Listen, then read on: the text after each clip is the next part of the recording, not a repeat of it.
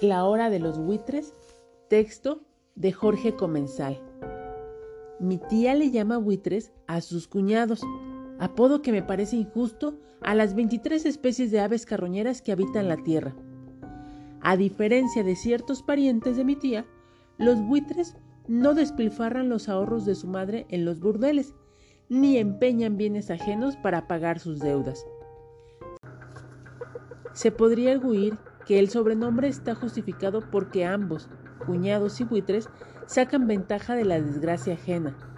Pero hay una gran diferencia entre aprovecharse de un cadáver abandonado y de una señora jubilada.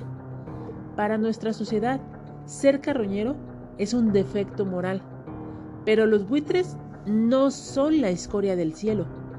Ese lugar le corresponde a las palomas. Ellos cumplen un papel crucial en los ciclos naturales de nutrientes y en el control de enfermedades infecciosas. Sus costumbres gastronómicas prestan un servicio imprescindible a los ecosistemas donde viven. Su vida tiene mucho más de santidad que de vileza.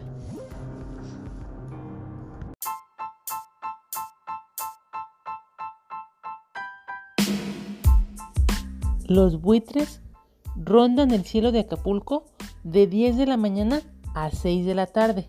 Lo descubrí a finales de 2017 exiliado de la Ciudad de México debido a una cadena de infortunios asociados con una separación, un frente frío y dos turistas gallegos.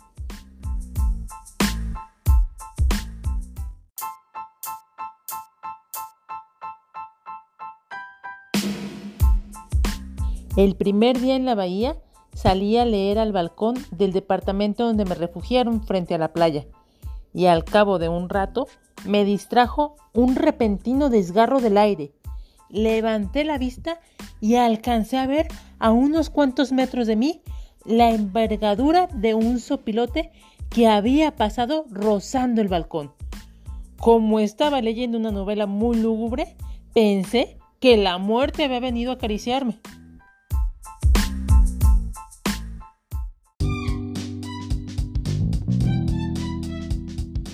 A lo largo de 15 días de invierno tropical,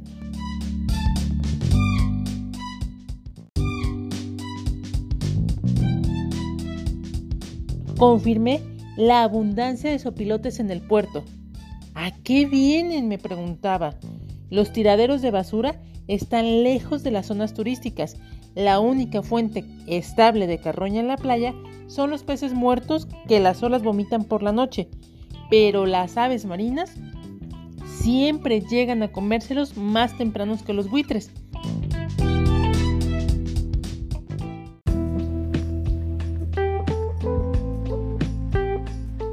Otra posibilidad es que se acerquen a las playas con propósitos boyeristas, movidos por el instinto de buscar cuerpos inertes y se deleiten con todos esos turistas que se tumban al sol para broncearse y que se parecen tanto a los cadáveres. Si las hordas que inundan Florencia y Disneyland parecen zombies, las que tapizan las playas van un paso más allá. Como turista, escribió David Foster Wallace, te vuelves económicamente significativo, pero existencialmente repugnante. Un insecto sobre algo muerto. Una descripción parecida suele hacerse de los buitres. Son ecológicamente significativos, pues contribuyen a controlar las poblaciones de insectos necrófagos y evitan que la carne en descomposición propague enfermedades como la rabia, la brucelosis. A pesar de su importancia para, la salubridad silvestre, se les juzga de repulsivos, emblemas de la putrefacción y el oportunismo. Esta mala reputación es infundada, a diferencia de los turistas que se la han ganado a pulso. Más allá de estas hipótesis fantasiosas sobre el romance de los buitres con Acapulco, lo más probable es que sobrevuelen el puerto como parte de una ruta de inspección territorial, ya que los grandes mamíferos suelen morir por doquier. Vagar sin rumbo fijo puede ser un buen método para encontrarlos. Un buitre nunca se precipita sobre la comida. Da vueltas, ronda, observa, huele. En el cuadro de Francisco Goitia, Paisaje de Zacatecas con ahorcados, segundo, aparece el testimonio aterrador de la paciencia con la que los buitres llegan a su comida. Una caravana de ellos se aproxima dando rodeos a un par de cuerpos colgados de las yucas, agabáceas arborescentes que también se le conocen como árboles de Josué. Se trata de una estampa aterradora de la Revolución Mexicana, una imagen en la que el tiempo parece transcurrir gracias al vuelo implícito de estos animales en distintos planos, que culmina con un buitre perchado en una cactácea, de perfil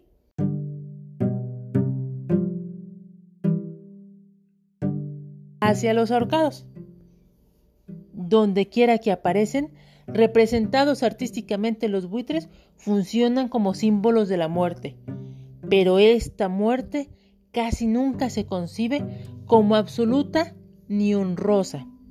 Es solo el final de un ciclo que estas aves ayudan a renovar, porque la materia viva nunca reposa. En el mundo hay envidia, traición, olvido, cáncer, dengue, Alzheimer, guerra, vicia, estupro, Miley, Luis Mi, Fey. Hay muchas cosas y muchas razones para el llanto. Lo supieron Leopardi, Celan, Storni. El mundo apesta. Pero sin aves de carroña, apestaría mucho más.